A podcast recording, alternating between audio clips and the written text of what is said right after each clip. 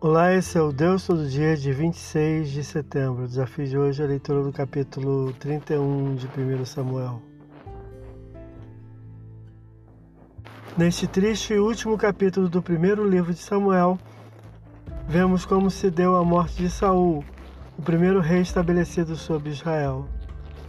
A cena que abre o capítulo é de batalha, e o inimigo filisteu vence fragorosamente o exército israelita sendo francamente derrotado e seu rei e filhos perseguidos. Após a morte de três de seus filhos, o rei é encurralado. Para não ser vencido pelos inimigos, Saul solicita que seja morto, o que lhe é negado, versículos 2 a 4.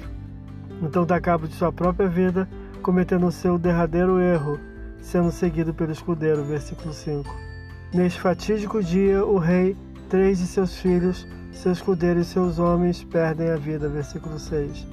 Algumas cidades israelitas abandonadas foram ocupadas pelos inimigos. Versículo 7. Alguns corajosos homens de Yabes Gilead tomaram os corpos de Saul e seus filhos, sepultando seus restos mortais em seu território. Esse é o Deus todo dia.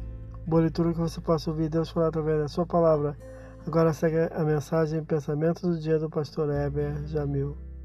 Até a próxima.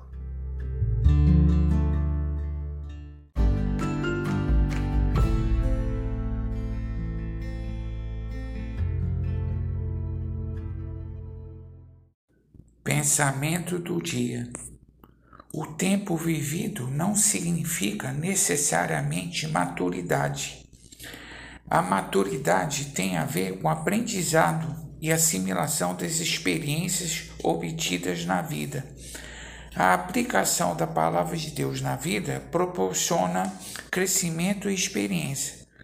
Tenha ela como lâmpada para os pés.